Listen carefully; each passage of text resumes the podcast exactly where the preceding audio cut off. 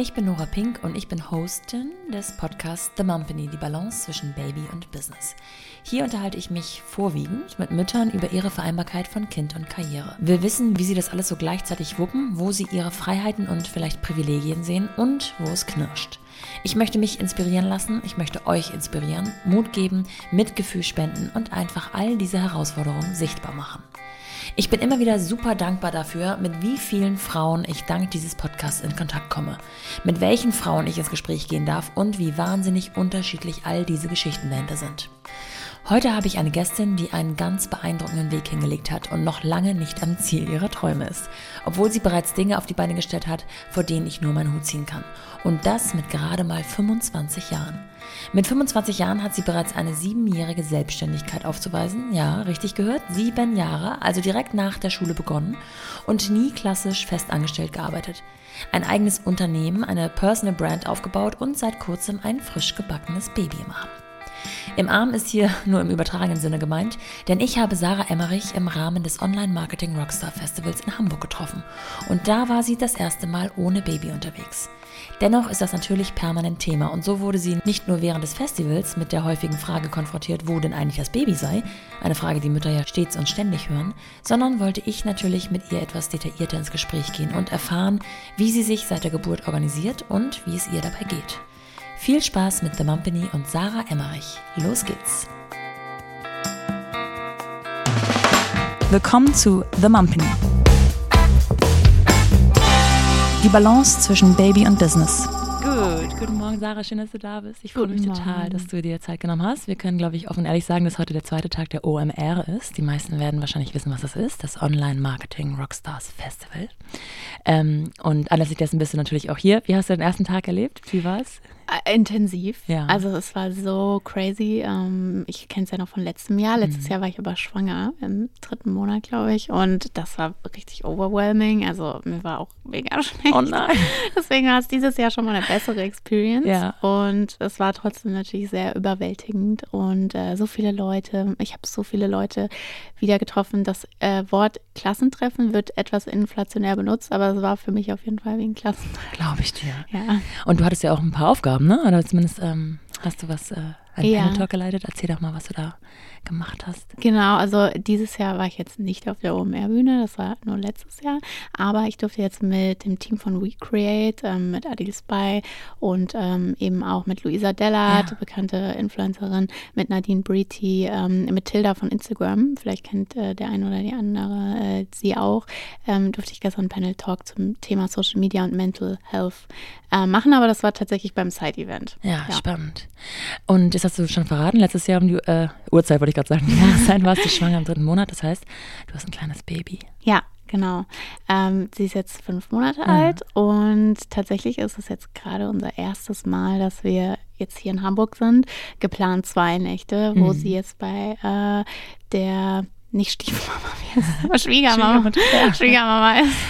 Äh, genau, und wir sind jetzt hier und ich bin auch ein bisschen traurig, muss ich sagen. Ja, das glaube ich dir, gerade wenn es das erste Mal ist. Ne? Ja. Ähm, darüber haben wir uns ja auch schon direkt am Anfang unterhalten, wie das so, äh, wie man das so macht, was man machen kann, welche äh, Möglichkeiten es gibt. Und ich habe dir ja auch gesagt, man muss es voll nach Bauchgefühl entscheiden, glaube ich. Es gibt da gar nicht so diese eine, den einen Ratschlag. Ähm, ich hoffe, dass du für dich den, den richtigen Weg gefunden hast. Du hast aber den Papa zu dem Baby an deiner Seite, ne? Der ist genau. mit dir mitgekommen. Okay. Und ihr seid ja beide selbstständig. Ähm, ja. Jetzt haben wir schon die beiden Faktoren, warum du mir gegenüber sitzt. Selbstständigkeit und das Baby zusammengefasst. Vielleicht fangen wir mal chronologisch ganz am Anfang an. Ähm, ich glaube, wir können tatsächlich beim Abitur beginnen. Ja. In deinem Fall.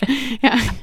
Was ist dann passiert? Ja, also mein Abi habe ich 2000 16 gemacht. Und ähm, ja, ich wusste irgendwie vorher schon so oh, mit Studium und so. Ich weiß gar nicht, was ich studieren soll. Das wäre eher so Alibi-mäßig. Ja. Ähm, ich dachte irgendwie, ich will mein eigenes Ding machen, aber ich hatte auch keine Ahnung. Ich komme jetzt nicht aus einer Unternehmerfamilie oder so, dass das irgendwie, man, manche bekommen das ja so ein bisschen in die Wiege zumindest gelegt, ja. dass man das halt kennt. Also ich kannte das eigentlich nicht, Selbstständigkeit oder, oder Unternehmertum. Papa hat bei einer Bank gearbeitet meine Mom äh, war quasi eher Hausfrau, kann man noch sagen, im klassischen Sinne, hat aber auch, äh, ja, hatte auch noch eine Selbstständigkeit nebenbei, so mit ähm, im, im Fitnessbereich, aber ja, also ich kannte das jetzt nicht, dass man irgendwie Unternehmer ist oder dass man wirklich so von der Selbstständigkeit lebt, ähm, weil es das auch in unserem Umfeld, auch als ich aufgewachsen bin, eher unüblich war. Ja. Ich bin halt typisch äh, mittelständisch in der Vorstadt in Frankfurt aufgewachsen.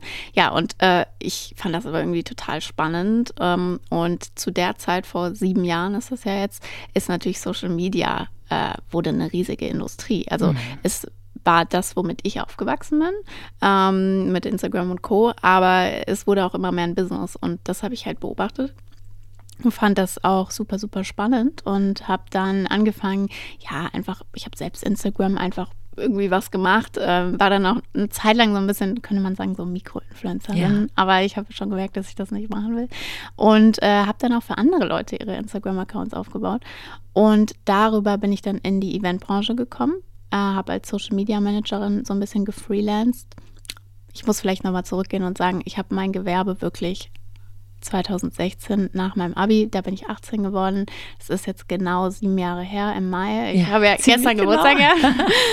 äh, da habe ich mein Gewerbe angemeldet. Wahnsinn. Also bis seitdem bin ich auch selbstständig und habe dann quasi mal gefreelanced, habe äh, Instagram-Accounts aufgebaut, war das Gesicht dann teilweise irgendwie vom Instagram-Account ja. von einem großen Festival. Und da kam dann natürlich immer mehr ähm, das Thema Influencer. Ja. Heute kennen wir sie ja alle und sehen sie überall und folgen ihnen. Aber damals ja, kam das jetzt erst gerade auf, äh, dass so eine Pamela Reif quasi bekannt wurde. Ich muss ganz kurz anhaken. Ja. Ähm, wenn du sagst, du hast für andere Accounts aufgebaut, sind das dann andere Brands gewesen oder teilweise auch andere äh, Privatpersonen, in Anführungsstrichen, oder prominente oder bekannte Personen? Also sehr bunt, das waren C-Promis. Ja. Aber eben ja, genau, Unternehmen. Äh, das war halt damals, wenn du damals irgendwie 10.000 Follower hattest, warst du schon so, okay, krass, kannst du ja. mir irgendwie Instagram-Tipps geben? Ja. Ja, und deswegen ähm, kam das irgendwie dann immer auf mich zu, so ein bisschen. Und ich habe 2018 dann angefangen, eben beim World Fitness Day. Das ja. ist ein großes Fitnessfestival gewesen. Er hat nur zweimal stattgefunden in Frankfurt. Und da habe ich dann äh, quasi Head of Social Media gemacht. Da war ich irgendwie 19 oder so und habe halt quasi den Instagram-Account aufgebaut, war das Gesicht davon, hatte dann auch ein Mini-Team, hatte mit den Influencern natürlich ganz viel zu tun. Wir hatten da 300 Influencer und das war dann quasi so mein Job und den gab es aber damals ja. eigentlich noch nicht so richtig. Weißt du, also damals war das voll neu, war auch natürlich totale Startup-Mentalität. Und die hatten einen krassen Fokus auf Social Media Marketing. Ja. Ähm, ja, aber danach wurde das ja eine richtige Profession.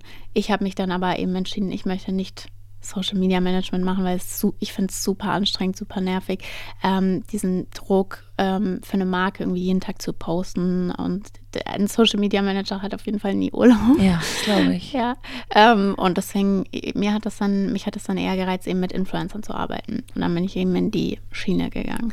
Ich finde es super spannend, weil ich habe mir, als ich mich so auf dich vorbereitet habe, gedacht, krass, wenn man so jung ist, dann stößt man sicherlich auch auf ähm, mhm. auf Gegenwehr. Man ist ein junges Mädchen, eine junge Frau mhm. und man bekommt vielleicht hier und da mal gesagt, ja, keine Lebenserfahrung, keine Berufserfahrung. Und dem entgegen steht dann quasi, dass sie, dass ja viele Unternehmen genau diesen ja. Typen suchen, weil sie es selber ja. nicht bedienen können. Also 2016, wenn ich mir vorstelle, da sitzen äh, 30- und 40-Jährige, äh, mhm. die für dich oder in dem Moment natürlich für dich uralte Menschen sind, die halt davon keine Ahnung haben. Und ja. die suchen genau eine 19-Jährige, eine ja. 18-Jährige. Und das konntest du erfüllen wahrscheinlich, ne? Genau, und das ist wahrscheinlich auch der Grund. Also ich werde auch heute öfter mal gefragt, ähm, wie ich quasi auch ähm, ja als junge Frau dann äh, eben nicht ernst genommen wurde ja. oder so. Und ich hatte das Thema nicht so sehr, zumindest wurde es mir nicht gespiegelt wahrscheinlich gibt es viele Leute, die mich damals nicht ernst genommen haben oder vielleicht auch immer noch nicht. Aber mir wurde es nicht gespiegelt, weil ich hatte ja mein Thema, Social Media, Marketing. Ich bin immer mehr in diese Marketingwelt reingekommen. Also ich habe dann immer wieder auch überlegt, äh, in den ganzen Jahren, ob ich Marketing studieren soll, ja. um dieses Grundwissen zu haben. Ja. Manchmal habe ich dann auch zurückgeblickt und gedacht, oh, hätte ich das mal gemacht. Aber ähm, ich habe das halt alles quasi Learning by Doing gelernt. Also ich habe dann in den Unternehmen gearbeitet, habe dann eben gelernt, äh, wie Redaktionspläne aussehen, wie generell Marketingpläne aussehen, die ganzen äh, Agentur, die ganze Agenturwelt quasi einfach beim Doing kennengelernt. Ja, und deswegen hatte ich nicht so dieses Problem mit dem ernst nehmen, weil ich ja wirklich nur bei meinem Thema geblieben bin. Ja. Ich habe gesagt, ich kenne mich mit Social Media aus. Ähm, ich kenne später dann, ich kenne mich mit Influencer-Marketing aus. Ich habe nie gesagt, dass ich irgendwas anderes kann. Deswegen hatte ich da nicht so das ähm, Problem, glaube ich, weil da, genau das ist wahrscheinlich eines der wenigen Themen, wo eigentlich jeder oder sagen wir mal 90 Prozent der älteren Generationen äh, sich sicher sind, ja. dass die junge Generation das besser beherrscht oder da Input geben kann. Ja. Ja. Ich habe so, ein, so eine Liste gesehen, wo drauf steht, ähm, also wo nochmal so äh, ja, aufgelistet ist, mit 18 Gewerbe angemeldet, mit 19 ähm, oder mit Anfang 2021 nach Berlin gegangen alleine, mhm. mit 22 die ersten äh, Mitarbeiter eingestellt und so weiter. Ähm, hattest du denn, also inhaltlich bist du der Profi, gar keine Frage, aber hattest du irgendeine Art von Mentor oder vielleicht deine mhm. Eltern, die so ein bisschen gesagt haben, okay, wie ist dein eigener Preis? Für welchen Preis verkaufst du dich in Anführungsstrichen? Wie stellt man denn Mitarbeiter ein? Wir müssen uns um die Buchhaltung ja. kümmern. All diese Dinge, die so weniger Spaß machen. Also das sieht immer sehr einfach aus. Ähm, ich bekomme das auch oft gespiegelt, auch jetzt mit Baby. Deswegen ja. versuche ich das jetzt irgendwie mal ein bisschen auch anders darzustellen, ähm, dass oft Leute zu mir sagen, ja, das sieht alles immer so einfach aus, weil man ja auf Social Media immer so wenig teilt. Also ja. so, so kleine äh, Ausschnitte noch aus dem Tag. Es äh, war auf jeden Fall mega hart für mich. Also was heißt hart? Ich bin ja auch in, in vielerlei Hinsicht einfach sehr privilegiert ähm, gewesen, dass ich das alles so machen konnte. Aber es war hart, weil nein, ich hatte nicht meine Eltern, die hatten keine unternehmerische ähm, Erfahrung. Mein Papa ist tatsächlich vor fünf Jahren gestorben und meine äh, Mama, mit der habe ich nicht so ein gutes Verhältnis. Und wie gesagt, die waren auch beide nicht unternehmerisch tätig. Das heißt, von dem her hätte ich kein Mentoring oder so von denen bekommen können. Ähm, ich glaube, ich wurde sehr selbstständig erzogen. Mhm. Ähm, das war, denke ich, gut und da bin ich auch dankbar für. Ähm, und ich habe mir immer meine Mentoren so ein bisschen äh, gesucht auf dem Weg, beziehungsweise das war dann eher so ein bisschen wie beim Learning by Doing. Also äh, eine Person, die ich da nennen kann, ist zum Beispiel ähm, mein Chef damals beim World Fitness Day, der mich reingeholt hat und gesagt hat, hier, äh, du bist zwar 19, aber du machst jetzt hier einfach mal Head of Social Media und äh, wir nehmen dich einfach mit so. Und die, da das ganze Team, ich habe das wirklich nur sieben Monate oder so gemacht, aber ich habe in dieser Zeit so krass viel gelernt, weil ich habe viel Verantwortung bekommen, aber ich habe natürlich auch ganz viel von jedem Einzelnen in so einem Startup, da sind 20 Leute, ähm, jeder Einzelne gibt da Vollgas, da habe ich halt super viel gelernt. Ja. Also ich glaube, ich habe mir dann meine Mentoren äh, immer so gesucht in meinen Aufgaben. Und ja, also gerade sowas, was du eben angesprochen hast, Preisfindung. Ähm, wie verkaufe ich mich? Wie mache ich ein Angebot? Das hat Jahre gedauert, bis ich da jetzt heute sagen würde, wir machen professionelle Angebote. Ähm, und die sehen teilweise viel professioneller ja. aus als die Angebote, die ich bekomme von den äh, von, von anderen Agenturen oder Unternehmen. Aber äh, ja, also das hat lange gedauert und das habe ich mir, glaube ich, einfach äh, so zusammengesucht. Ich glaube, ein großer Faktor war in meinen sieben Jahren jetzt auf jeden Fall das Thema Netzwerken. Mhm. Also ich liebe Netzwerken. Ähm, mir macht das Spaß, Leute zusammenzubringen. Also wenn ich dich jetzt kennenlerne und wir unterhalten uns und ich weiß dann, okay, Nora beschäftigt das, ähm, Nora braucht vielleicht gerade das, Nora hat die Herausforderung, dann rattert das in meinem Kopf. Mit wem kann ich dich zusammenbringen? Äh, was kann man da machen? Kann ich irgendwie da Support geben? Und das hat, glaube ich, mir auch sehr viel gebracht. Und ohne dass ich das damit mit dieser Absicht machen wollte, aber so dieses Netzwerkthema mhm. war sehr ausschlaggebend, warum ich überhaupt an diese Jobs gekommen bin in dem jungen Alter. Ähm, und ich habe das dann natürlich auch immer genutzt. Ich habe meine Personal Brand aufgebaut. Ich habe mich dann auch hingestellt und habe gesagt, ja, hier, ich mache Head of Social Media beim World Fitness Day, wodurch natürlich dann auch wieder andere Brands auf mich aufmerksam wurden. Beispielsweise, ich bin dann zu einem anderen Festival gewechselt, äh, habe da eineinhalb Jahre das Social Media und Influencer Marketing aufgebaut. Wir hatten dann da beim, beim World Club Dome, das ist ein riesiges Musikfestival in, äh, in Frankfurt, ähm, hatten wir 400 Influencer auf den, auf den Festivals und so, ja, ich, ich glaube, ich habe dann eben auch die das, was ich gemacht habe, genutzt und nach außen getragen. Ja, ja. ja. Und hast du in der ganzen Zeit mal überlegt, das ähm, mit jemandem an deiner Seite zu machen? Also ja, ich habe jetzt auch äh, gerade jetzt, seit ich ein Baby habe, denke ich mir mal, oh Mann, ich wünschte, ich hätte so einen Co-Founder. ja. Weißt du, weil man das natürlich mitkriegt. Ähm, ja, und ich meine, wir sind jetzt sechs Leute bei mir im Team oder in der Agentur. Und klar, ich habe ein super Team. Ich bin mega dankbar ähm, für die Mädels. Die machen das mega gut. Nur ist es natürlich ein Unterschied, ähm, ob du eben gegründet hast und ob das dein Unternehmen ist. Und das voranzutreiben, das ähm, ja, das kannst du dann hauptsächlich selbst. Und da habe ich mir oft gewünscht, dass ich einen Co-Founder hätte, äh, der da jetzt auch einfach mal sagt, ja, geh einfach drei Monate im Baby. Ja, das würde ich gleich nochmal gerne genauer hören. aber äh, ja, also ich habe, glaube ich, immer auf jeden Fall auch ein bisschen danach Ausschau gehalten, aber es hat sich nie ähm, ergeben, beziehungsweise hat sich auch nie gut ergänzt. Selbst wenn ich mit Leuten zusammengearbeitet habe, dann war es vielleicht zu ähnlich, weißt du? Also ja. ich hatte ja auch äh, bis vor zwei Jahren keine festen Mitarbeiter und habe mit Freelancern oder so gearbeitet, wo man auch hätte sagen können, komm, wir machen das und das zusammen oder wir gründen jetzt zusammen. Aber ich habe immer gemerkt, ich war da mal sehr vorsichtig, weil für mich ist das wie so eine Ehe. Ja. Oh, ja, und Ja. teilweise ja noch schwieriger, dann sich wieder zu trennen, wenn du so ein Unternehmen aufgebaut hast.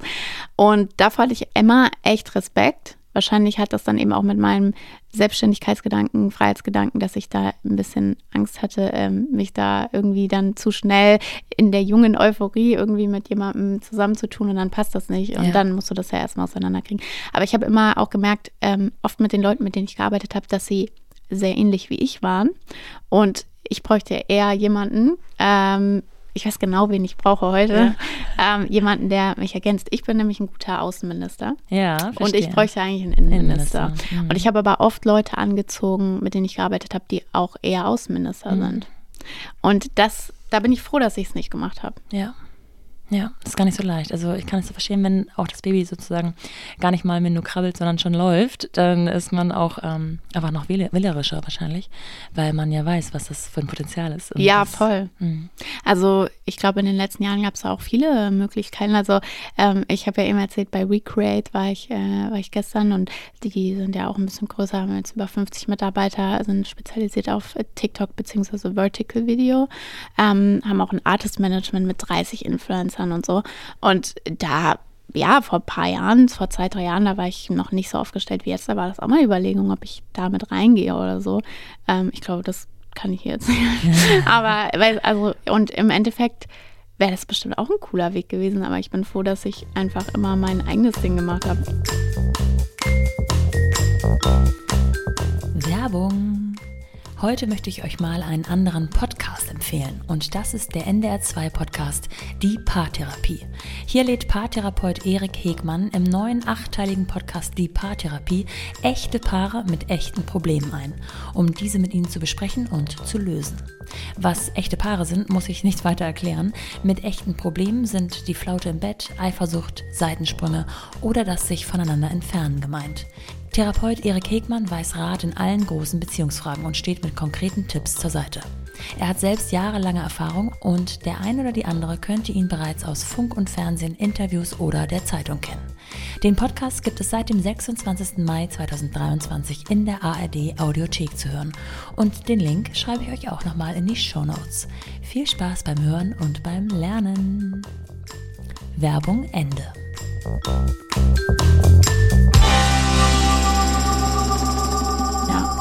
Wow, also sieben Jahre machst du das jetzt schon. Ähm, in welchem Moment kam dann sozusagen die Agentur tatsächlich so äh, auf das Papier? Also ich meine, es ist ja nur die logische Folge von dessen, was du dann die ganze Zeit gemacht hast, aber dass du wirklich die Agentur als GmbH, schätze ich mal, gegründet Ja. hast, oder? Mm, Ja, also die GmbH gibt es tatsächlich erst seit 2021. Ja. Ähm, ich habe aber genau das im Endeffekt einfach schon vorher gemacht. Ähm, wir haben es dann nur in der GmbH. Also ich habe halt immer, ja, Sarah Emmerich, Influencer Marketing und Relations oder Social Media und Influencer Marketing. Und ich habe gemerkt, irgendwie da, wir, ich habe jetzt ein kleines Team mit Freelancern, ich möchte Leute anstellen. Oder ich hatte dann auch schon Leute angestellt 2021 und ich habe gemerkt, da muss irgendwie mal ein Company-Name hin. Ich wollte keinen Fantasienamen. Ja. Ich wollte jetzt nicht irgendwie, ähm, ja, ich wollte so einen Namen, Namen, Ja. deswegen Emmerich Relations. Aber ähm, da, das hat halt irgendwie genervt einfach irgendwann, dass das einfach nur meine Personal Brand immer nur Sarah Emmerich, Sarah Emmerich. Ähm, klar, jetzt ist mein Name auch drin, aber man versteht, ah, das ist eine Firma, Ja, weißt du, und nicht eine Mhm. Person. Ähm, und das hat mir auch sehr viel Peace gegeben, ähm, diese Unterscheidung dann jetzt irgendwann mit der Zeit. Also es hat mir richtig gut getan. Aber so das Agenturgeschäft an sich, wie wir das machen, ähm, also wir machen halt vor allem Strategieberatung, Workshops und Agenturumsetzung im Influencer-Marketing. Beispielsweise jetzt äh, für Ritter Sport kürzlich. Ja. Also die, die kennt man ja, deswegen sage ich das gerne als Beispiel. Und das mache ich ungefähr jetzt seit drei Jahren genauso. Also Workshop, dann arbeiten wir eine Strategie mit denen eben im Workshop aus und dann gehen wir auch oft mit denen in die Umsetzung, dass wir das als Agentur umsetzen. Und das Konzept, so wie wir das jetzt noch machen, äh, mache ich ungefähr seit drei Jahren jetzt. Ja, crazy. Ja. Ich meine, Rittersport ist ein Riesenunternehmen, ne? Also Ja. äh, kennt man überall gefühlt. Äh, das ist nicht schlecht. Hast du da Türklinken putzen müssen oder kam dann so ähm, durch mm, die Mundpropaganda der eine zum nächsten Mhm. Kunden? Ja, tatsächlich musste ich noch nie Türklinken putzen. Schön. Das ist jetzt gerade bei uns eher ein neues Thema. Ähm, ich habe gestern mit Celine Flores ja. drüber gesprochen, ähm, weil sie auch gesagt hat, die sind jetzt an, einer, an, einem Punkt vom Unternehmen, wo man eben nicht mehr einfach über die Personal Brand, äh, ja, da kommen halt die Anfragen rein, schickt man ein Angebot raus und dann passt es, sondern man muss sich Gedanken machen. Das ist bei uns ähnlich. Ähm, man muss sich Gedanken machen, was mache ich eigentlich für Akquise? Ja. Was mache ich für Sales? Aber in den letzten Jahren war es halt immer so, ähm, ich würde sagen, 70 bis 80 Prozent meine Personal Brand, also vor allem LinkedIn, ja. weil da habe ich halt am meisten Reichweite. Ähm, und die anderen 20, 30 Prozent Empfehlungen. Also das ist echt crazy und ich würde sagen, das liegt dann aber auch an der Personal Brand. Ich werde teilweise von Leuten, die ich zwar kenne, aber für die wir noch nie was gemacht haben, äh, einfach weiterempfohlen. Ja, ja. Also es ist wirklich so, ich hatte das neulich wieder, habe ich mit einem Geschäftsführer gesprochen, der mir bei LinkedIn geschrieben hat, und hat gesagt, ja, der, der, der, der hat dich so empfohlen und ich dachte mir so, oh, wie, wie nett, aber wir haben noch nie was für den gemacht. also das, das äh, liegt, denke ich, auch schon alles an der Personal Brand. Deswegen äh, ist das ja auch mein Herzensthema, ja, Personal ich, Branding. Ja. Ich, ich liebe das und ich äh, lege das immer jedem ans Herzen, äh, ans Herz, eine Personal Brand sich aufzubauen, sich sichtbar zu machen, vor allem Frauen. Ähm, egal, ob du selbstständig bist oder eine Karriere einfach äh, machen willst, es öffnet einfach so viele Türen. Und äh, deswegen machen wir auch ähm, den Business Creator Summit. Ich weiß nicht, ob du davon Ja, natürlich. Hast. Ist ja nicht mehr lange hin. Ja, in einem Monat machen ja. wir das wieder in Berlin. Und ähm, das, da geht es wirklich den ganzen Tag immer um Personal Branding, wie du deine Personal Brand aufbaust, wie du Social Media für dich und deine Karriere nutzt. Und das äh, ja, habe ich halt gemacht. Ja. Und deswegen ist es auch, wie gesagt, so mein, mein Herzensthema und kann ich auch, wie gesagt, jedem nur empfehlen. Das finde ich super spannend. Äh, es äh, ist was, was ich ähm, na, viel zu wenig betreibe, aber mich schon lange gedanklich damit beschäftige und auch mal wieder abwäge, äh, für wen das was ist. Ähm, und auch spannend finde diese Balance, äh, ob ein Unternehmen eher auf einer Personal Brand basiert und oder im Zusammenschluss auch mit, der, mit dem Unternehmensimage. Ähm, bei dir ist es eigentlich ein perfektes Beispiel, weil ja. du bist Sarah Emmerich und du hast Emmerich Relations. Mhm. Es ist eigentlich super, die super Kombination eigentlich. Würdest du sagen, ähm, Personal Branding ist für jedermann, jeder Frau etwas? Und würdest du sagen, ist es nie zu spät? Es ist nie zu spät, das würde ich auf jeden Fall sagen, ja. vor allem für dich. Nein, also ich, ähm, Du hast ja auch der Podcast, den gibt es ja schon eine Weile, ne? Ja, den gibt es jetzt drei Jahre. Genau. Und äh, ich habe folge dem habe ich dir ja auch schon gesagt, ja. dass ich den Podcast auch schon seit einem Jahr folge. Also äh, ich habe ja schon mitbekommen, was du machst ähm, durch quasi meinen Freund äh, und deinen Mann genau. habe ich das ja genau. schon mitbekommen und äh, bin deinem Podcast gefolgt, als ich dann schwanger geworden bin, ja. glaube ich. Und ähm, ja, also da, da kann man natürlich super, super viel machen und das ist nie zu spät. Also äh, lieber, lieber spät als nie anfangen, auf jeden Fall. Gerade LinkedIn. Ähm, ich weiß nicht, ob du viel auf LinkedIn machst. Nee, viel zu wenig. Ich mache alles zu wenig einfach. ja, das angeht. Einfach mehr machen. Also äh, ich habe jetzt diesen, äh, der Kleine ist jetzt auch in der Kita. Das ja. verschafft mir mehr Platz, äh, mehr, ja. mehr, Zeit. Ähm, und ich habe so viele ambitionierte To-Dos auf meiner Liste, aber dazu kommen wir dann später nochmal. Ähm, ja, ich, müsst, ich müsste und könnte und dürfte von allem mehr machen. Also ja. auch, ähm, auch auf Instagram. Es ist äh, könnte man noch sehr gut ausbauen. Das, es ist halt heute, finde ich, so ähm, viel schwieriger als früher, in Anführungszeichen, weil heute musst du halt sehr viel Video am besten machen. Mhm. Also eigentlich müsst ihr hier die Kamera noch hinstellen ja, ja, ja. Für, für, Instagram, weißt du. Aber ähm, gerade LinkedIn kann ich jedem nur ans Herz legen, sich damit zu, äh, auseinanderzusetzen, weil auf LinkedIn musst du ja nicht irgendwie jeden Tag posten oder so. Also auf LinkedIn reicht das auch, wenn du ein, zwei gute Beiträge in der Woche schreibst ähm, und kannst dir dann ein super Netzwerk aufbauen und eine Reichweite aufbauen. Und es ist noch lange nicht am, am Ende. Äh, die Plattform wächst und wird immer beliebter. Und ähm, ich habe mit LinkedIn so vor drei, vier Jahren angefangen. Deswegen ähm, läuft das natürlich dementsprechend äh, ganz gut, aber ich gebe das ganz vielen Leuten ähm, jeden Tag und auch vor allem in meinen Vorträgen und so weiter immer mit, äh, sich wirklich damit auseinanderzusetzen, weil es ist absolut nicht zu spät. Es kommen auch immer wieder neue Plattformen und so eine Personal Brand, wie gesagt, öffnet dir einfach ähm, ja. Türen. Was war nochmal deine andere Frage? Äh, nicht zu spät und also ist, ist es was für jede, jeder Mann, ah, ja. jede Frau? Nee, also ich sage zwar mal ja, aber wenn man ehrlich ist, man muss auch Spaß daran haben. Mhm. Wenn man keinen Bock hat, sichtbar zu sein und wenn man auch keinen Bock hat, ähm, sich zu zeigen oder wenn einmal, also es gibt immer einen Unterschied, finde ich, zwischen bin ich einfach in meiner Comfortzone und traue mich vielleicht nicht. Ist es vielleicht Zeit? Ähm, bei dir ist es wahrscheinlich die, die Zeit, die fehlt oder dann priorisieren, Priorität, könnte man auch mhm. sagen, genau. Ja. Aber, ähm, und dann gibt es natürlich auch, ich fühle mich damit nicht wohl. Ich möchte das nicht. Ja. Ich möchte nicht wirklich nicht sichtbar sein. Nicht, weil ich in meiner Comfortzone bin, wenn ich unsichtbar bin, sondern weil ich es einfach nicht will. Und da muss man wirklich mal in sich reinfühlen und sich überlegen, okay, mache ich das jetzt nicht, weil ich Angst davor habe oder mache ich es nicht, weil ich wirklich einfach gar nicht äh, irgendwie sichtbar sein will. So, und das ist schon ein, ein Unterschied.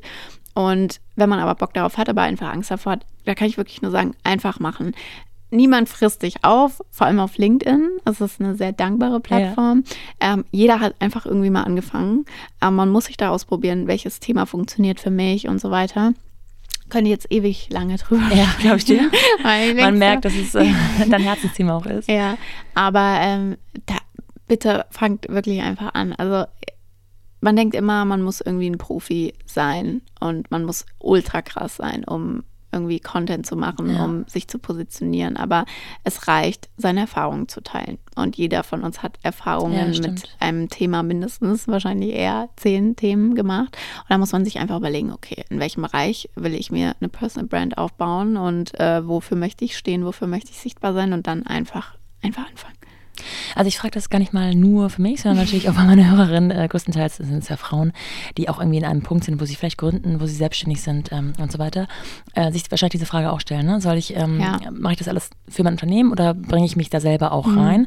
Deswegen, okay, der Aufruf ist angekommen, machen, machen, machen, fangt mal an und mal gucken, es muss nicht alles perfekt sein, bevor man sich sozusagen der Öffentlichkeit zeigt. Ja, auf jeden Fall. Und man denkt ja auch immer dann, oh Gott, ich poste jetzt was auf LinkedIn, das sieht jetzt die ganze Welt. Aber so ist es ja, Ja. nicht. Also es sehen dann vielleicht 100 bis 1000 Leute und äh, wenn es nicht, wenn es doch doof ist, kann man es löschen und Ja. es ist alles nicht so dramatisch.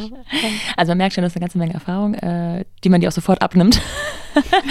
ähm, jetzt hast du ähm, ja, vor fünf Monaten ein einschneidendes Ja. Erlebnis gehabt und bist seitdem Mama. Ähm, und man muss jetzt auch nicht groß ähm, rechnen, um äh, mitbekommen zu haben, dass du eine junge Mama bist, also Mitte 20.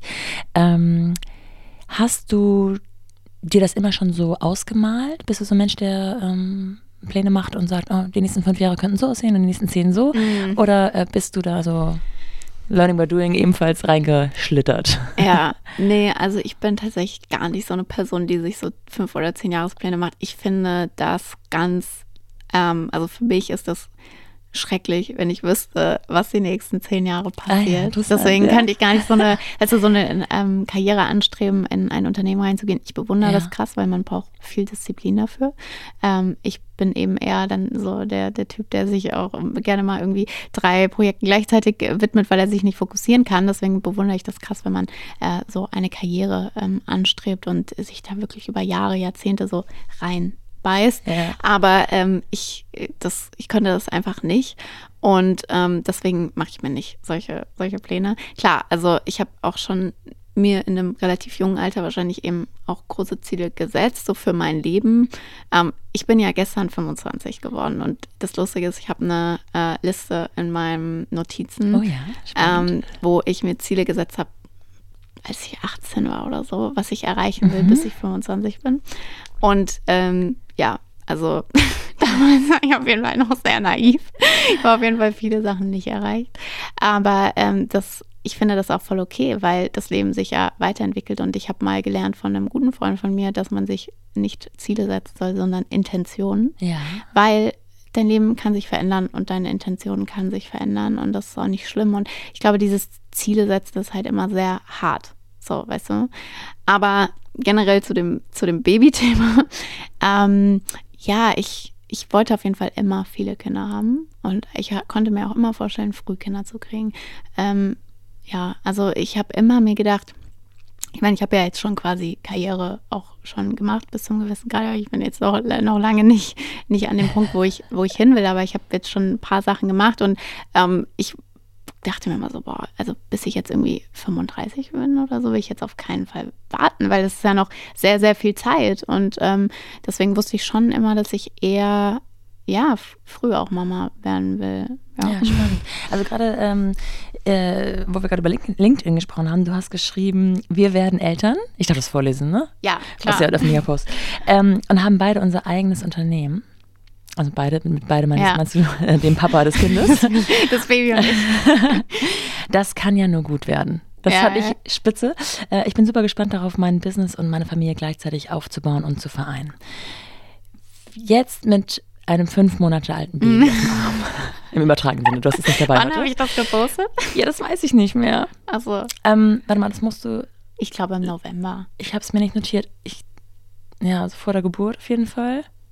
Ja, so Ja, wahrscheinlich Jahres. im November, also so vor sechs Monaten. Genau. Wie sieht es äh, heute aus? Das kann ja gut. Also es ist krass herausfordernd. Ähm, wir wurden auch gestern 10 Millionen Mal gefragt, wie es läuft, ja. weil wir natürlich hier dann rumlaufen und alle fragen. Ähm, es ist krass herausfordernd. Ähm, gestern hat ähm, eine Freundin gefragt, äh, kommt ihr auch mal an eure Grenzen? Oder Sarah, Ja. kommst du auch mal an deine Grenzen? Und Paul hat so gesagt, jeden Tag. Ja. Und das ist, glaube ich, so die, die Beschreibung, die es ganz gut trifft. Also es gibt natürlich gute Tage äh, und äh, schlechtere Tage vielleicht auch vom, vom Stresslevel, aber man kommt irgendwie jeden Tag dann doch in irgendeiner Form an seine Grenze. Und ja, also ich würde nicht sagen, dass es ähm, nicht gut ist. Also ich habe ja einen Post geschrieben, Ja. das kann ja nur Ja. gut werden. Aber klar, es ist auf jeden Fall sehr intensiv. Ja. Das Und- ist auch, glaube ich, normal. es gibt einfach auch Momente, wo, genau, wo ich mir auch in den letzten fünf Monaten gewünscht habe, dass ich nicht selbstständig bin, sondern ich einfach in Elternzeit gehen Ja. kann in dem Sinne. Ich bin auch offiziell in Elternzeit. ähm, also so, aber du kannst ja dein Unternehmen nicht einschlafen. Und ich bin ja auch immer sichtbar. Das Ja. heißt, ich könnte ja gar nicht jetzt sagen, gut, äh, oder könnte ich schon, aber ich mache jetzt drei Monate nichts auf LinkedIn, da würde ja trotzdem irgendwas passieren. Aber ja, oder es gab auch Momente, wo ich mir gewünscht habe, dass wir einfach zusammen Unternehmen hätten. Weil Ja. ich habe Freunde, wo das zum Beispiel so ist, die haben, äh, kriegen jetzt ihr zweites Kind, die haben ein Unternehmen zusammen, eine Agentur zusammen. Und dann hast du halt das Gefühl, beispielsweise, wenn ich jetzt aufpasse, habe ich nicht das Gefühl, ähm, ja, meine Company, da passiert jetzt nichts. Äh, so und Paul arbeitet halt für seine Company, sondern äh, klar, dann bist du, hast du halt quasi ein Baby, wo du ein Team bist und eine Company, wo du ein Team bist. Ähm, da gab es auch Momente, wo ich mir das gewünscht habe. Also man kommt auf jeden Fall klar an seine Grenzen. Ja. Und jeder, und deswegen ist es auch so wichtig, darüber zu sprechen, finde ich, damit man nicht den Eindruck bekommt, äh, das schaffen doch alle, wieso Ja. ist es bei uns so? Hast du denn selber ähm, vorher gedacht, es wäre ein bisschen leichter, weil du vielleicht bei anderen Einblicke bekommen hast, die, die du mit dem heutigen Wissen ähm, ein bisschen besser einordnen kannst? Ja, auf jeden Fall. Also ich habe ähm, viele Freunde, die schon Kinder haben, tatsächlich. Auch, ähm, auch in unserem Alter habe ich zwei Freundinnen, Ja. die, die auch schon Kinder haben. Und ich habe auf jeden Fall unterschätzt, dass ähm, man sich guten Support vorher schon aufbauen sollte. Also ähm, da hätte ich lieber oder würde ich beim nächsten Kind wahrscheinlich mir das Support-Netzwerk und die, ähm, wer passt wann wie mal auf und äh, wie organisiert man sich da und ab welchem Alter macht man das, äh, alles einfach besser organisieren, schon von vornherein. Ähm, weil klar, das, da bleiben wir halt natürlich voll auf der Strecke, wenn immer einer ähm, aufs Baby aufpasst und einer, der andere arbeitet und sonst machst du eigentlich gar nichts mehr. Ja. So, weißt du? Ja. Deswegen, ähm, das würde ich sagen, habe ich unterschätzt. Ähm, man sollte sich dieses Support-Netzwerk am besten einfach in der Schwangerschaft schon aufbauen. Also die ersten zwei Monate wollte ich mein Baby aber auch überhaupt nicht abgeben. Also da, die ersten, eigentlich auch die ersten drei Monate, wenn ich ehrlich bin, ist mir noch sehr schwer gefallen. Ähm, sie auch mal selbst nur ein paar Stunden irgendwie, äh, zwei Stunden irgendwie abzugeben oder so. Ähm, deswegen ist das schon gut so. Aber danach, ähm, ich, es war bei mir halt so, vielleicht mal so angefangen. Ich habe im Dezember ähm, mein Baby bekommen. Das ist genau fünf Monate her, Anfang Dezember. Äh, das war die perfekte Zeit für uns, weil die Agenturwelt ist relativ ruhig äh, im Dezember, Januar. Und wir waren wirklich ganz viel zu Hause. Ich habe gesagt zu meinem Team, ich bin zwei Monate raus. Ich habe nicht gearbeitet, nichts gemacht. Ja. Das hat gut funktioniert. Ähm, und das war auch, glaube ich, die schönste Zeit meines Lebens. Ja. War so schön mit so einem Ja. neugeborenen Baby. Oh, war so. war, und bei uns ist auch glücklicherweise alles gut gelaufen. Die Geburt war super, war, war jetzt Schön. nicht die schönste Experience meines Lebens. Aber es war, es ist alles gut gelaufen. Ja. Es war alles gesund, es war alles toll und deswegen konnte ich auch die Zeit danach genießen. Ähm, und dann im Februar dachte ich, cool, im Februar kann ich ja wieder anfangen, ein paar Stunden am Tag zu arbeiten. Dann passt halt Paul auf. Ja, und das war schon hart für mich. Es war hart, wieder reinzukommen, äh, so kurz nach der Geburt, also acht Wochen später. Es war jetzt, finde ich, zu früh. Mm, Und ja, wir hatten, es, es muss sich alles erstmal finden. Also ich glaube, so Februar, März, ähm, April, das waren jetzt schon die härtesten Monate für uns, weil eben, äh, klar, das Baby wird größer, braucht mehr Aufmerksamkeit, schläft weniger, du fängst wieder an zu arbeiten, alles muss sich finden. Es war wirklich anstrengend, ja. Ja, glaube ich dir. Das ist immer noch anstrengend, aber jetzt habe ich das Gefühl, dass es sich langsam besser findet und wir eingespielter sind. Das äh, Besondere finde ich ja auch immer, dass ähm, alles so im Wandel ist. Ne? Also Ja. etwas, was im, im Januar gut geklappt hat, muss im Mai Ja. überhaupt nicht funktionieren. Ja, ja. Das ist auch das Schöne, äh, das ist auch immer die Hoffnung in einer schlechten Phase, dass sie halt auch dann nach zwei, drei Wochen wieder anders ist. Aber äh, man kann das gar nicht ähm, in so einen Stein meißeln, wenn irgendwas ähm, Mhm. gut klappt. Ja, das auf jeden Fall. Ich habe dann irgendwann äh, dieses ganze Thema mit den Entwicklungssprüngen auch mal verstanden. Das hatte ich nämlich gar nicht auf dem Schirm. Und ähm, ja, das, das ist auf jeden Fall crazy. Aber wir haben jetzt auch, wir haben echt schon viel mit ihr auch gemacht. Wir waren schon in den Bergen ähm, mit ihr. Wir sind schon mehrmals geflogen mit ihr in Portugal und so weiter. Also das funktioniert alles schon gut. Wir haben da Glück mit unserem Baby. Ja, schön. Kannst du mal so ähm, beispielhaft vielleicht einen Alltag, ich meine, der sieht wahrscheinlich auch jeden Tag ein bisschen anders aus, aber so uns mal mitnehmen, wie das, wie das so abläuft? Also auch wie du, wie du, von wo du, in welcher Intensität du arbeiten musst für, für deine eigene Agentur? Ja, also ein typischer Tag sieht eigentlich so aus. Ähm, ich mache eigentlich immer die Nachtschicht. Ja. Und das heißt, weil ich auch nachts stille Ja. und oder generell stille. Und das heißt, ich wache dann im besten Fall ein, zweimal auf, im schlechten Fall dann vielleicht drei, viermal. Ja, und ähm, jetzt aktuell ist es so, dass Paul dann oft ähm, einfach sie morgens äh, nimmt, wickelt ähm, und ich dann nochmal kurz Ah, chillen kann.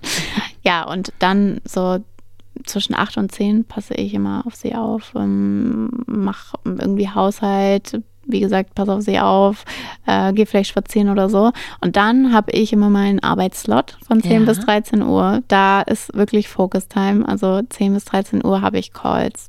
Ähm, Versuche ich irgendwelche To-Dos zu erledigen und so weiter, weil Paul sie dann nimmt. Ähm, wir haben das Glück, wir haben es relativ früh gemacht, dass wir sie an die Flasche gewöhnt haben. Das heißt, ich konnte einfach abpumpen und Schön. es konnte Mhm. jemand anders aufpassen.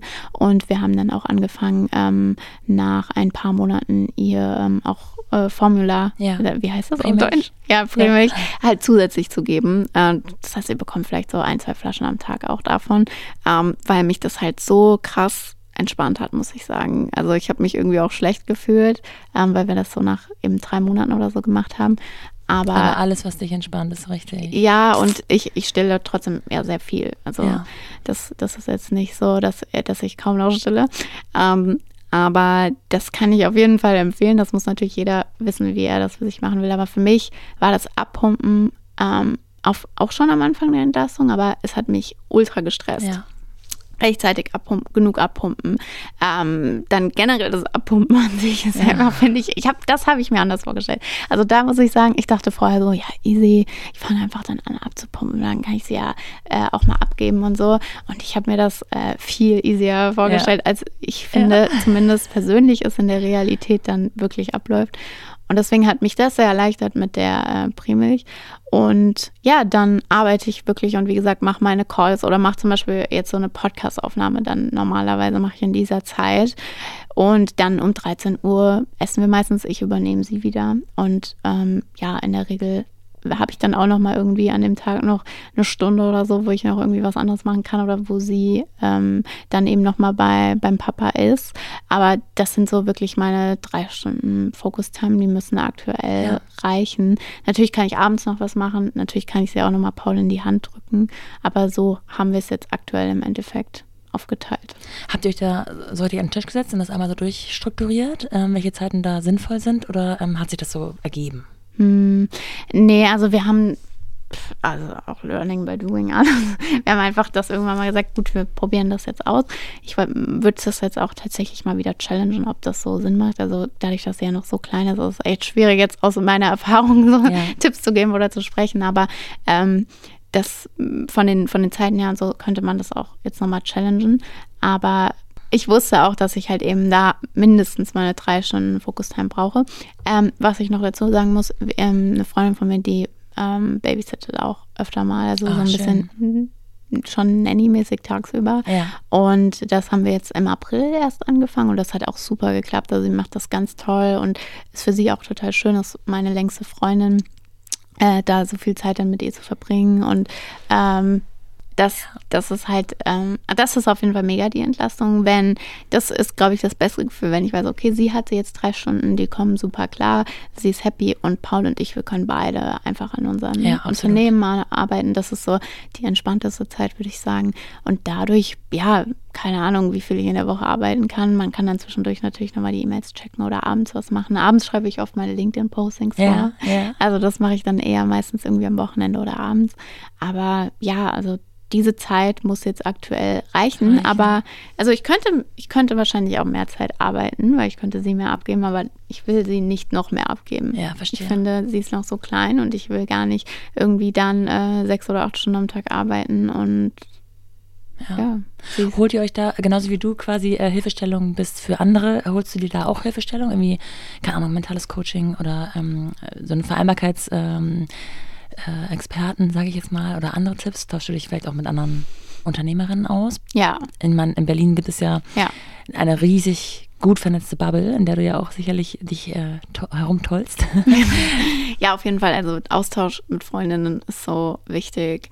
Ähm, also das, das gibt mir, glaube ich, am meisten. Ich habe auch tatsächlich seit zwei, zweieinhalb Jahren eine Coach slash Therapeutin. Ja. Und mit der haben wir auch schon letztes Jahr sind wir auch zusammen hingegangen und haben uns dann wirklich auch damit beschäftigt, wie können wir gute Eltern sein, wie können wir unsere Beziehung auch äh, ja. gut, äh, ja, also das alles gut managen, weil ähm, für uns das auf jeden Fall alles auch eine krasse Aufgabe ist und ähm, dementsprechend, das hilft auf jeden Fall auch mal mit jemand externem darüber zu sprechen, zu zweit, alleine. Ähm, ja, und da haben wir auch so einen, es heißt Safe-Kurs gemacht. Und ja. da geht es darum, wie du halt dein äh, Kind so ein bisschen sicher bindest. Also, welche Sachen sind gut, welche Sachen sind schlecht, warum soll ich mein Baby nicht schreien lassen? So, das alles äh, haben wir auch viel mit ihr drüber gesprochen. Schön. Ja. Gibt es aber gewisse Situationen, die sich wiederholen im Alltag, die dich besonders stressen oder herausfordern?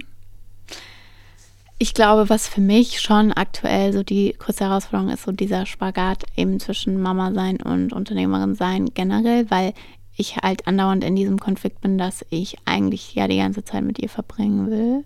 Ähm, andererseits aber auch eben Zeit für mich und mein Unternehmen haben will und oft dann natürlich auch ähm, ja mit, mit dem Partner. Also ähm, bei uns ist auf jeden Fall ein Thema, trotz allem, äh, trotz allem an Gleichberechtigung und so weiter, ist es natürlich ein Thema mit Care-Arbeit, mhm. mit ähm, wer passt auf. Ich meine, man hat jetzt schon gehört, ich habe deutlich mehr Babyzeit äh, wahrscheinlich als mein Partner. Und ich finde das auch gut und richtig im Babyjahr. Ich glaube, dass das auch dazu gehört. Ich weiß nicht, wie es bei euch war. Aber ähm, das sind dann schon Themen, die mich an manchen Tagen auch sehr stören oder stressen, dass ich das Gefühl habe, okay, da hängt jetzt doch noch mehr an mir als Frau. Ja, es ja. ist eine große Verantwortung. Ne? Ja. Ich finde, in der Theorie weiß man das vorher, aber wie das sich dann wirklich anfühlt, das ist dann nochmal was anderes manchmal. Diese Verantwortung, die damit einhergeht. Ja, voll. Und ähm, ich dachte so an deiner Stelle, du weißt ja, wie dein Pace ist. Du weißt, wie schnell du mit Sachen sein kannst im Unternehmerischen. Ähm, ich habe mich gefragt, ob du dich dann besonders ausgebremst fühlst. Weil ich kenne das Gefühl sehr, dass man so viel machen will und antreiben will und denkt, ich komme, ich, das Thema, was wir vorhin hatten, ich habe keine Zeit. Ja. Die Zeit ist immer zu wenig. Ähm, aktuell ist es auch so und ich liebe es. Ich habe halt den Vormittag, sind beide in der Kita, meine sind schon ein bisschen größer als deine. Und den Nachmittag, der gehört halt den Kindern. Also klar hat man mal ein To-Do im Hinterkopf, aber ich habe halt so stark festgestellt, dass ich immer mit dem Kopf da sein will, wo auch meine Füße stehen. Ja. Und alles andere macht mich irgendwie unglücklich und auch nicht, also wird niemandem gerecht. Und das verringert aber natürlich diese Arbeitszeit weil der Kopf ja trotzdem nicht manchmal im Feierabend ist.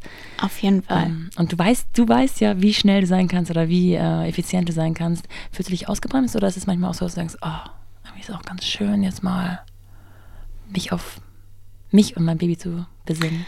Ja, also gerade am Anfang hatte ich das krass. Da, wie gesagt, ich hätte, glaube ich, auch, wenn mir jemand gesagt hätte, du kannst jetzt ein Jahr Pause machen, hätte ich es auf jeden Fall gemacht. Ja. Ich hatte nicht diesen Drang, das hat dann eher mein Partner, Paul, der hat dann eher diesen Drang, äh, äh, dass das alles weitergehen muss und wachsen muss und so weiter. Das habe ich nicht so krass. Ähm, nichtsdestotrotz ist mein Problem so ein bisschen, dass ich eh schon so viele Projekte habe. Also wir machen wirklich vier, fünf verschiedene ja. Sachen, die Agentur, aber eben auch eigene Events und so weiter. Und das ist dann eher so, dass ähm, dass ich da nicht Nein sagen kann eigentlich habe ich kein Problem damit, äh, auch ein bisschen slower zu machen, aber irgendwie kann ich trotzdem nicht zu den ganzen Sachen Nein sagen oder will die noch machen unbedingt. Und das ist dann eher so ein bisschen der Konflikt oder das Problem. Ähm, ja, doch, also ja, doch, wahrscheinlich schon. Wahrscheinlich, ich kenne meinen Pace, wie du sagst, ja. und äh, es, man merkt natürlich dieses Ausbremsen. Ähm, ja, das ist auf jeden Fall ein Problem. Du bist ja auch selber Host ähm, eines, beziehungsweise eigentlich ja sogar zwei Podcasts, die aber jetzt gerade, ja, wenn ich es genau. richtig gesehen habe, so ein bisschen ja. pausieren, sag ich Ja. mal. Ich weiß nicht, wie es damit weitergeht, aber und der eine ist, das hat mich gerade, äh, fand ich gerade so interessant, den hast du, glaube ich, angefangen zu deiner Schwangerschaft auch. Und ähm, das war auch zum Thema Vereinbarkeit unter anderem, ne? also Work-Life-Balance. Ähm, so, jetzt pausiert der, habe mich natürlich gefragt. Wie kann das sein?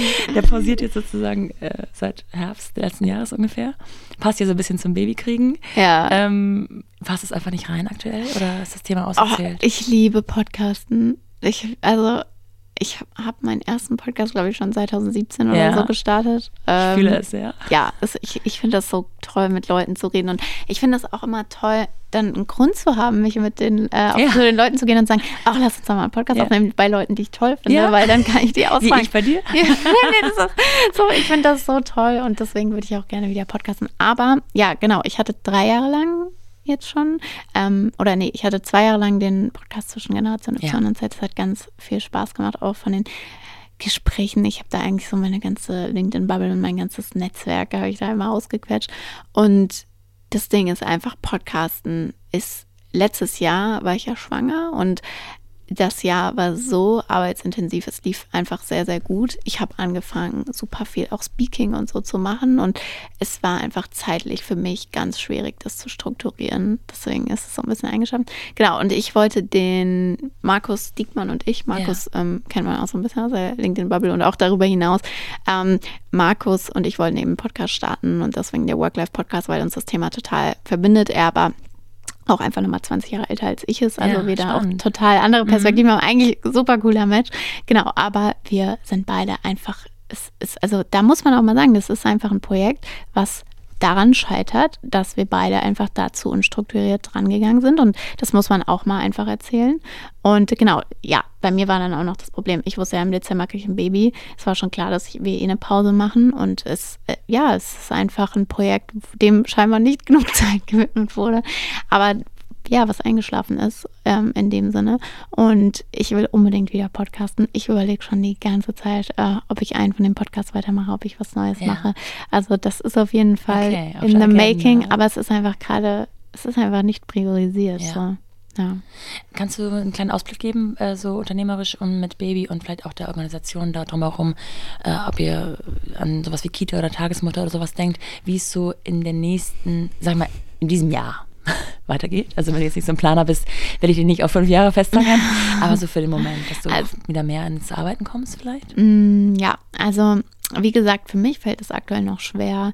Ähm, auch ich, ich stille ja hauptsächlich und wie gesagt, ich, ich kann mir jetzt noch gar nicht vorstellen, mein, mein Baby irgendwie mehr als so vier Stunden oder vielleicht ausnahmsweise natürlich auch mal einen Tag oder wie jetzt sind wir halt bei der OMR zwei Tage weg. Ich kann mir das gar nicht vorstellen, wirklich jeden Tag irgendwie sechs oder acht Stunden zu arbeiten und sie abzugeben. Das ähm, würde mir aktuell noch echt so das Herz zerreißen. Deswegen ist das nicht so richtig geplant. Was geplant ist, ist eben, ähm, ja, auf jeden Fall weiterhin mehr ähm, Babysitter-Entlastung in dem Sinne tagsüber, ähm, so dass wir beide einfach ähm, auch so ein bisschen ja, es ist, ich, ich finde, es nimmt auch einfach Spannung so ein bisschen aus der Beziehung auch nochmal raus, weil du musst dich ja die ganze Zeit organisieren, dann als Paar. Es ist quasi auch eigentlich nur noch wie ein Unternehmen gefühlt. Und äh, wenn dann einfach noch eine dritte Partei ist, die auch einfach mal das Baby nimmt, dass man da so ein bisschen den Druck rausnimmt. Deswegen ist mir das voll wichtig oder tut uns das auf jeden Fall auch gut. Ähm, was geplant ist, sie wird ja im Dezember 1 Ja. und wir haben aber überlegt, dass wir gerne den Winter nicht in Ja. Berlin verbringen würden, weil es war so depressing. Oh mein Gott. Ich will seit Jahren eigentlich, äh, ich habe mir jedes Jahr vorgenommen, ich bin im Winter weg. Und dieses Jahr hat es wieder nicht geklappt, weil ich dann Ja, eben den ja. Geburtstermin im Dezember hatte. Und deswegen würde ich gerne nächsten Winter mal zwei, drei Monate eigentlich weg. Ähm, am liebsten nach Portugal. Und da sind wir jetzt gerade am überlegen, wir suchen einen Kita-Platz jetzt ähm, wann man das dann genau Ja. macht. Ob man das quasi dann äh, schon im, ab Januar macht oder erst ab April, Mai, Sommer äh, nächsten Jahres. Aber es ist gerade auf jeden Fall ein großes Thema. Ja, glaube ich dir. Ja. Und das Unternehmen äh, kann aber momentan auch mit den drei, vier äh, extremen Stunden, Arbeitsstunden weiter Also ich würde sagen, eigentlich schon, wenn ich nicht noch tausend andere Sachen machen würde. Ja. Und also man muss es so sehen, wir haben ein Unternehmen, Emmerich Relations, aber da laufen, läufen halt, äh, ja, wie gesagt, vier, fünf Projekte drüber. Die Agentur, also Kunden Verita Sport. Ja. Ähm, wir machen eine Mastermind Experience, das ist ähm, Ja, eben, das habe ich auch gesehen, ja. das ist quasi wie so eine, kann man sich vorstellen, wie so eine Workshop-Reise, wo man mal einmal fünf Tage rauszoomt. Das Zielgruppe Agenturinhaber, Gründerinnen natürlich auch. Wir haben immer zu wenige Frauen, deswegen, wenn ihr hinzuhört, bitte bewerbt euch. Ähm, das ist richtig cool. Und das machen wir halt zweimal im Jahr. Äh, Dann haben wir den Creator Summit, von dem ich vorhin schon Ja. erzählt habe, äh, jetzt mit 300 Leuten in Berlin. Ja, und dann haben wir auch noch die Influencer Marketing Masterclass. Das ist quasi ein Online- Online-Kurs, wo du Influencer-Marketing lernst und äh, Netzwerk aus anderen Influencer-Marketern kennenlernst. Und das sind halt, äh, ja, so viele Themen, dass es schwierig ist, die in vier Stunden zu packen am Tag. Ähm, deswegen bin ich froh, dass ich mein, mein Team habe. Aber ja, es, es gibt auf jeden Fall Defizite. Also jetzt, wenn man rückblickend das letzte halbe Jahr anguckt, dann muss man sagen, okay, da sind ein paar Sachen nicht optimal gelaufen, weil ich auch nicht so viel Zeit hatte oder nicht viel pushen konnte. Und ähm, ehrlich gesagt ist jetzt gerade einfach mein Plan, ähm, den Creator Summit im Juni durchzuziehen und mich dann nochmal neu zu strukturieren und zu fokussieren, ähm, welche Projekte kriegen wie viel Zeit von mir. Und ja, bis dahin jetzt einfach durchzuhalten. Kennst du das Gefühl von äh, so Existenzängsten? Oder muss ja nicht Existenz sein, aber Mhm. Ängsten? Dass das irgendwie so, ist alles so viel? Oder in welche Richtung geht das? Oder Auf jeden Fall. Okay. Also das kenne ich auf jeden Fall, weil ich habe auch jetzt keine Family oder so im Background, ähm, wo ich jetzt, also ich habe auch kein Elternhaus mehr in dem Sinne. Das heißt, wenn ich jetzt irgendwie scheitern würde, kann ich jetzt nicht Ja. sagen, gut, Mama, Papa, ich ziehe wieder bei euch ein. Das gibt's halt nicht. Und ich glaube, deswegen habe ich das schon. Ähm, ich mache mir ehrlich gesagt nie so Sorgen, dass ich selbst Geld verdiene, weil ich glaube, ich werde immer meine, meine, äh, blöd gesagt, paar tausend Euro verdienen, mit denen ich über die Runden komme. Da mache ich mir nicht so Sorgen. Ich mache mir aktuell eher Sorgen, dass mein Unternehmen scheitert, dass ähm, ich Mitarbeiter wieder entlassen muss. Weißt du, so dieses, oh Gott, der Apparat, den ich jetzt aufgebaut habe, was ist, wenn der nicht mehr läuft? Ja. Das ist dann eher so die, die Angst. Ähm, ja, also das kenne ich auf jeden Fall, vor allem auch aus den letzten sechs Monaten, weil du dann natürlich schon denkst, oh Gott, äh, letztes Jahr lief es halt sehr, sehr gut. Und ich hatte auch natürlich, obwohl ich schwanger war, super viel Zeit in mein Unternehmen gesteckt. Und ähm, ja, da, da merkt man oder dahinter fragt man dann schon, finde ich, viel, wenn, wenn so ein Baby kommt. Und da hatte ich auf jeden Fall auch viele Ängste in den letzten Monaten, dass es halt eben sich alles nicht so ausgeht. Ja. Ja, aber das ist das Schöne, was du vorhin gesagt hast, wenn man keine Ziele setzt, sondern Intentionen, dann ist das Wort Scheitern auch ein bisschen weiter weg. Ich finde, wenn man ein Ziel nicht erreicht, ist man näher dran zu sagen, man ist gescheitert, als wenn man eine Intention anpasst. Ja, ja, voll, genau. Und deswegen ist auch, soll es auch eine Intention Ja. sein. Und ähm, Ziele verändern sich ja auch. Ja. Deswegen macht es auch Sinn mit den Intentionen. Und ich bin ehrlich gesagt aber eh nicht so hart. Also beispielsweise, wenn ich mir jetzt vornehme, ich will dieses Jahr 50.000 LinkedIn-Follower haben und dann sind es nicht 50.000, Ja. sondern 48.000 oder so. Da bin ich kein, kein Mensch, der da ähm, Hadert. bin ich kein Kind von Traurigkeit. Ähm, auch so mit Umsatzzielen und so, das ist alles nicht so mein, mein Ding.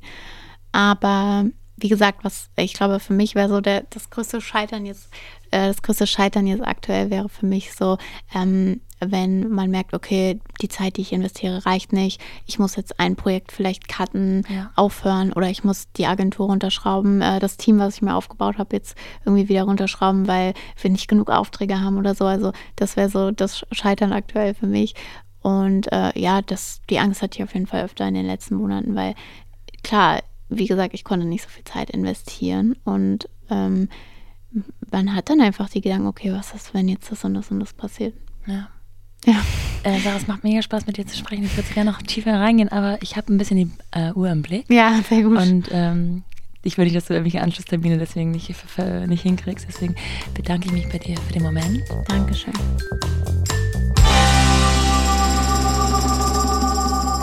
Ich finde Sarahs Klarheit und Zielstrebigkeit sehr beeindruckend. Und mich würde mal interessieren, was euch so an den unterschiedlichen Geschichten interessiert. Kommentiert doch auf den jeweiligen Plattformen, auf denen ihr diesen Podcast hört oder auf Instagram unter mumpany-podcast. Schreibt gerne Bewertungen oder hinterlasst einfach nur Sterne und abonniert diesen Podcast. Tut gar nicht weh, kostet nichts und hilft mir ungemein bei der Sichtbarkeit unserer Themen. Bis dahin, eure Nora.